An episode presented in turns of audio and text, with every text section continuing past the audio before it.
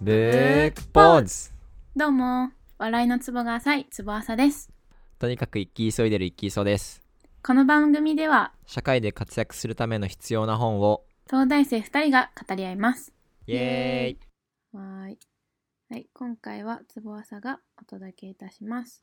今回紹介する本は、企業のファイナンスです。イエーイウェイ。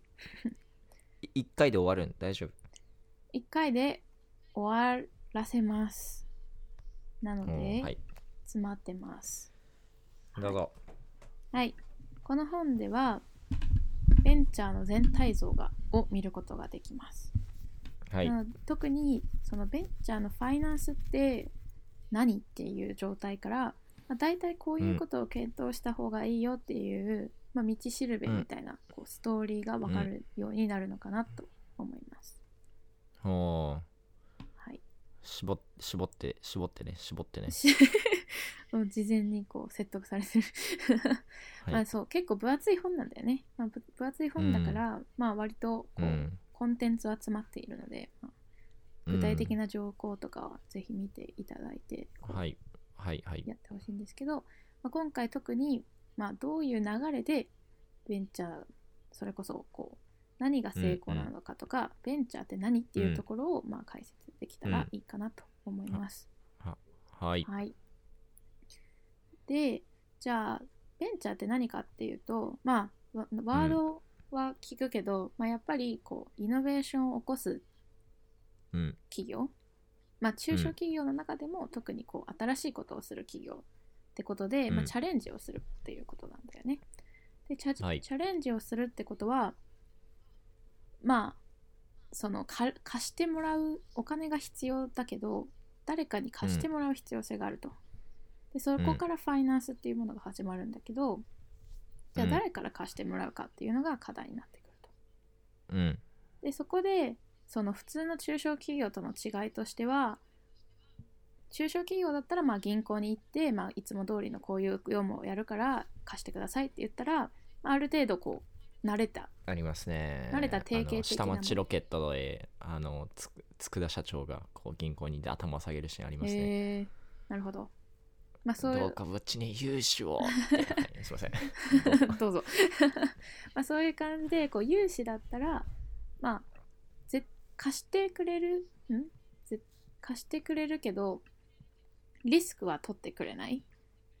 うん。まあ、硬いそうものにって感じですかね。そうなので銀行だとやっぱりこう定期的に返す。絶対に返さないと1回でも失敗すると全額即時返済っていう問題がつきまとうので、まあ、ベンチャーには向いてない、そう。はい。期限の利益喪失と言います。はい。なのでベンチャーっていうのはやっぱそのチャレンジをするという性質上どうしてもその資本市場と言われるこううん一般市民からとか株式を発行して機関投資家に投資してもらうというような形態を取る必要性があると。はい。はい、でこれはまあ割と新しいその概念なのでそのファイナンスに精通している人が少ないよねっていうのがまあ一つ課題になっているだそうです日本では。うん。はいうんじゃあその次資本市場についてもうちょっと具体的に話すと、まあ、し株式を発行することによってどうやってお金がもらえるか、うん。なんかなんとなく株っていいよねみたいな。なんとなくこうお金が得られるよねっていう雰囲気があるけど、まあ実際ベンチャーってどうやってそのリターンがう株式からリターンを生んでいるかについてなんだけれども、はい。大きくはい。2つあります。1つはインカムゲイン、もう1つはキャピタルゲイン。インカムゲインは日本語で言うと、まあ、配当。うん。株式を持っていると、まあ、ちょっとずつこう利子みたいな感じでくれるあもの。あれですね。あの、桐谷さんですね。あの、ん月曜から夜更かしに出てきてた株主配当だけで暮らしてる人。確かにそうねその、はい株主でいるとちょっとずつもらえるまあ実際、はい。そのまあ桐谷さんと同じこうちょっとずつっていうのがポイントでまあうんベンチャーが果たしてそれをその配当のためにこうベンチャーをやってるかって言ったらそうではなくてもう一つのはいキャピタルゲインっていうものから大きなお金を得ています。はい。でこのキャピタルゲインっていうのは何かっていうと、まあ、一つは上場うん。もう一つは M&A うんっていうのがメインです。うんまあ、それを上場することによって株式を売って差額を得る。うんもう一つはもう会社を売ってしまってそうのん間にこうキャピタルを得るっていう大きさははい2つになります。はいまあ、そうすることによって株式を発行したものの元手が自分の手元にも得られるっていう形で、はいベンチャーははい資金を得ていますと。それが一番でかい全体像ですね。はいまあ、すで、まあ、基本的にはだから、だからこそ人々はまあ上場を目指してこう頑張ると。うんうんただ上場、じゃあ上場と M&A2 つあるけど、まあ、何が違うかについてなんだけど、まあ、基本的に上場を目指す理由って、よりたくさんの資金が集められる。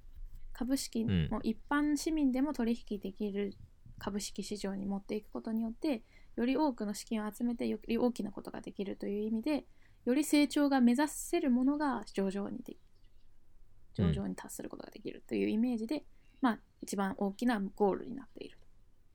うんただ一方で唯一の目標ではない。ハードルが高い分。うん。やっぱり日本ではあんまりこういいイメージとはされてないけど M&A もしくはバイアウトはやっぱり重要な戦略の一つである。うん。なぜかというと、まあ、買う側は例えば大企業であったら、まあ、時間とかを買ってたりするしこう能力を買ってたりするので、まあ初めから M&A を目指すようなシリコンバレーの会社でもいるほどそれも一つの目標にしてもいいんじゃないかっていうのは一つ覚えておきたいゴールですね。はいはい。ここでゴールについて話しました。じゃあ、そのゴールに目指して、どうやって一つの、まあ、何もないところから会社を作って、そこまで持っていくかについて話したいと思います。うんうんまあ、もは一番初めの話としては、まあ、どういうモチベーションで始めるかですね。ゼゼロ、うん今ゼロですと。じゃあ会社をしたいと。どういう人が成功するか、どういう人がベンチャーに向いてるかに関しては、この作者曰く、ある種の強い動物的なが欲望が必要であると言っはいています。それは、まあ、結構そのリスクが高いということで、そのアニマルスピリッツみたいな不確実性をこう追い求めたいっていう、追求する人が必要である。とうんとりあえず頭がいいわけではない。はいはいはいなんでかっていうと、まあ、頭がいい人は客観的に分析しちゃうんだよね。まあ、30%は成功できるだろう。でも70%失敗するんだから、まあ、やらなくていいんじゃないみたいな。冷静に判断しちゃうと、それって30%の成功はいつまでたっても成功にはならない。うんけど、それを乗り越えられるようなものっていうのがアニマルスピリッツなのではないかと。はい。はい。じゃあそういう人が、まあ、持っていった時に、えっ、と、まあその人だ、その人が、まあ、うん、なんだろう、こう、会社にしたいってなった時に、うん。どうやって、じゃあ、初めのこの資金を集めるか、どういう可能性があるかについては、エンジェルと、まあ、投資家っていうものがあります。うん。うん。エンジェルっていうのはそそれこそ一番初めの創業期シード期とと言われる時に支援してくれる個人の投資家、うん。で一方でその経済合理性を追求するのは、まあ、いわゆるベンチャーキャピタルとかのうん。その機関投資家。うん。まあどちらもその、まあ、メリットデメリットあるんだけれども、まあ、注意すべきなのは、まあ、エンジェルだとやっぱその経済合理性を追求していない分扱いにくいっていうところが一つ問題、うんうん。はいはいはい。まあ、それこそこう性格の問題であったりとかもあったりするし契約を結んでなかったりするし、そこは結構注意すべきところなので、かなりこう少数にしておく方がいいっていうのが一つ、まあ、念頭に置いておくべきところなのかなと思います。はい。じゃあその始まるまあそのアニマルスピリッツを持ってる社長がいてこううん。どういう人からとりあえず最初の資金ん？最初の資金を提供してくれる可能性があるというのは分かりました、うん。じゃあどうやったらその人たちを説得して自分を信頼してもらえるか？うん。でその人たちに信頼してもらった後にん？信頼してもらうために何をすべきかについてうん。はうん。事業計画というものがあります。うん。それこそ今後自分のビジネスとして何が必要でどのようなゴールを描いていって最終的にどういう、まあ、上場なり、まあ、M&A なりどういうゴールに目指して何をしていくかっていうのが事業計画です。はいはいはい。でその事業計画を、まあ、それこそ VC であったりエンジェルに見せることによって初めて信頼してもらえる。うん。こうストーリー作りですね、まあ、自分のそうの、ん。せ成功への道筋を示すもの。がはい。あります。はい。はい。事業計画、まあ、まあ言ってる通りなんだけど具体的にどういう、その何をしたいんん？何をこう事業計画です説明したいかについては、まあ、もちろんその大前提となる、まあ、会社の概要としてこういうことをします。今後はどのどの金金額的にどれぐらいの利益が得られてどれぐらいの人員が必要で何を打っていってどういう計画を立てていくかみたいなものはもちろん必要です、うん。ただそれ以上にも第一章に必要なものにはエレベーターピッチのような面白いと思わせる何かのその夢があった方がもちろん大事なのではないかという話ですね。具体的なそはいの項目に関しては、まあ、会社概要であったり外部環境であったり数値計画であったりするのは、まあ、読んで自分で立てていただけるといいんですけど、うんまあ、それ以上に特徴としてはやはりこうその、まあ、ビジョンみたいなものが必要であると。うんただ、まあ、ビジョンだけでは人は説得できないんですよね。やっぱ経済合理性が必要なので、数字で考える必要性があると。うんそこで大事な数字って何かっていうと、いわゆる財務産表、うん損益計画表、貸借対照表、キャッシュフロー計画表。うんまあこれもよく聞く話だと思うんですけど、それぞれ何を表しているか。うんまあ、単純に一言でそれぞれ言うと、まあ、損益計画表はどのくらい儲かりそうか。うんまあ、顧客数かける単価みたいな売上高みたいな話ですね。で、うん貸借対表表で、まあ、財政状況を示します。はいどれくらい設備投資がいるかについて話します。うんで、最後、キャッシュフロー計画でどのぐらいの投資が必要か。うんまあ、特にその、今、ベンチャーと、ベンチャーを考えているので、今後どれぐらい必要かを明示した上で、これぐらいお、ね、資金くださいっていう必要性があるので、ここら辺はやっぱり重要になってくるっていうのが、まあ、わかりますね。はいはい。で、それが、まあ、事業計画。うんまあ、事業計画があると、ある程度の、その、今後どの段階において、どれぐらいの資金が必要かがわかります。はい。で最後それが分かったら、まあ、ある程度こう大前提になるこう道筋が見えたと。ただそれだけでは足りないと、うん。でそれってほんうーんとそのそれぞれの数値をどうやって置いていくかは企業、ううん。ーんとかそれこそ発行する株式数はどれぐらい必要かとか株価はいくらにすべきかとかがうんまだぼんやりしていると。うんそこで知る必要性があるのは企業価値うんですね。まあ、事業計画である程度分かってじゃあその道筋をたどった結果その企業ってどれぐらいの価値を持つのかっていうのが企業価価値。うんまあ、そこの企業価値の評価はいろんなその手法みたいなものがあるんですけど、まあ、そういうのは、うんまあ、例えば似た企業で考えたりとかうん。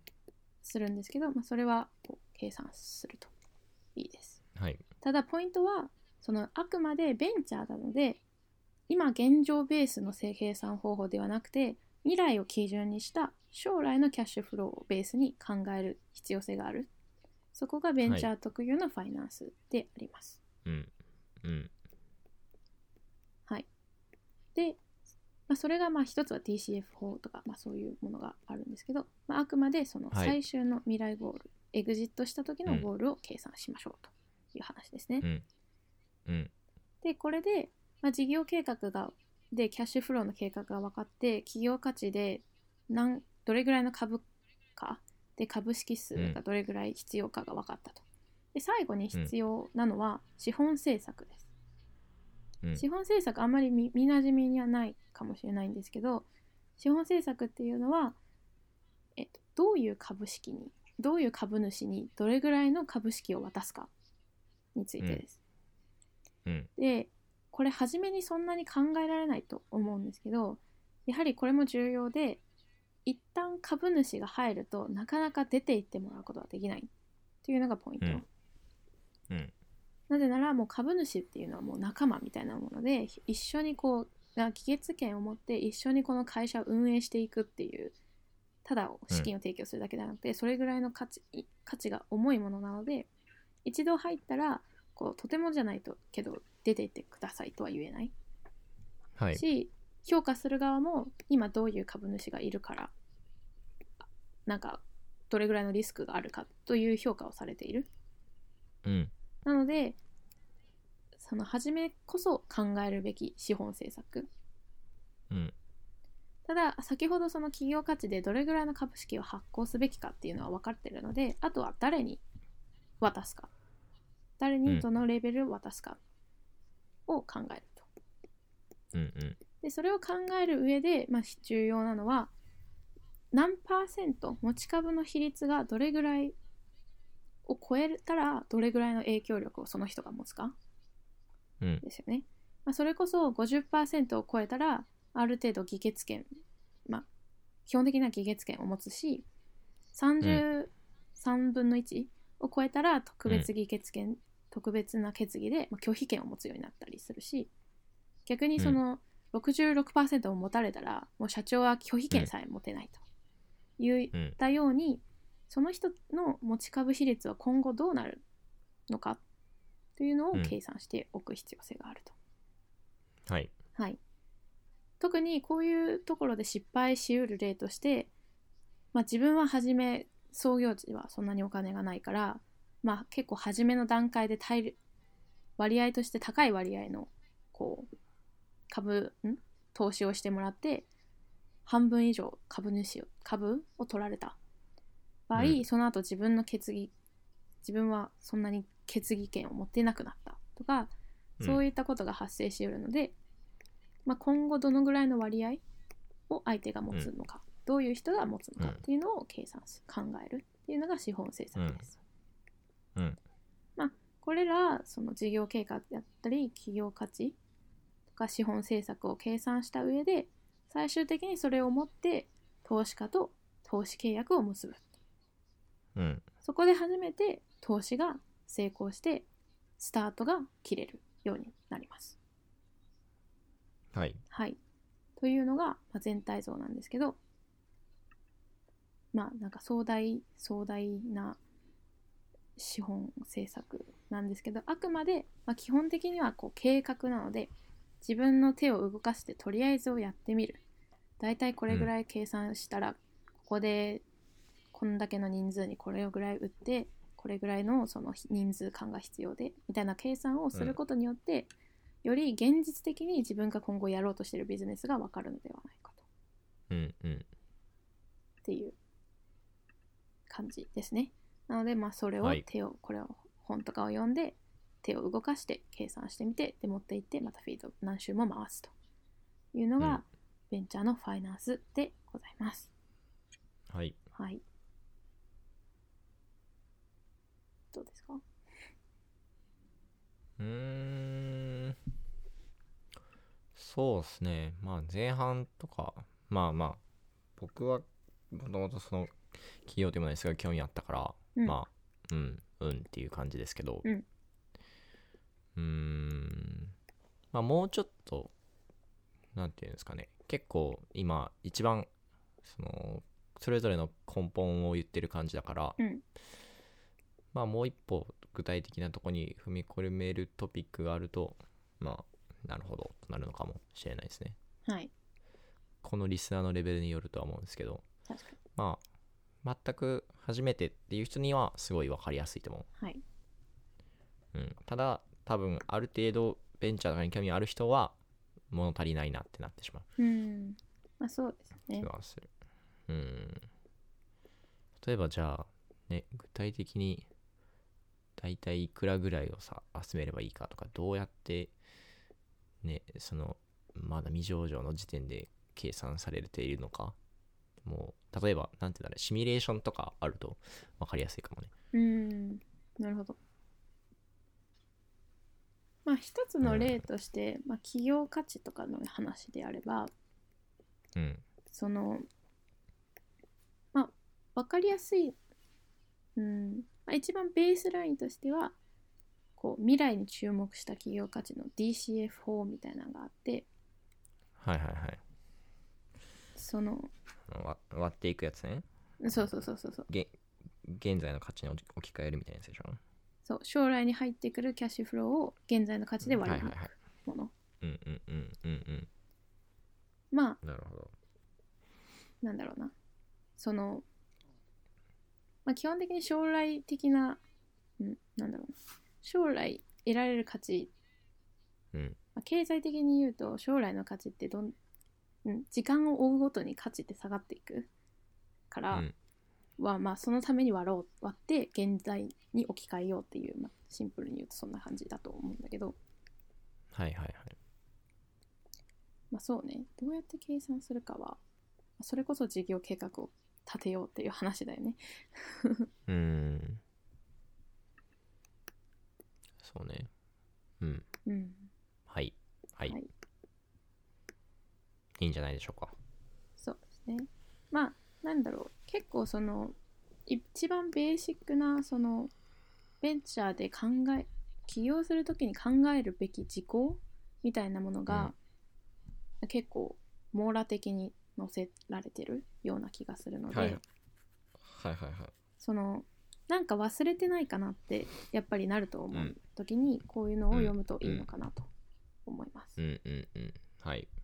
ちなみにそれをもう一一歩ブラッシュアップさせた起業のエクイティファイナンスっていうのもあるんですけど、うんうんまあ、それはもっと具体的に株式の条項であったりとかどういう投資契約をすべきなのかとかこの条項レベルでうんどういう戦略で株式を発行すべきなのかみたいな話なのでもし興味があればそちらもいいのかもしれないはいはい。ということで、企業のファイナンスでした。はいありがとうございました、はい、ありがとうございました。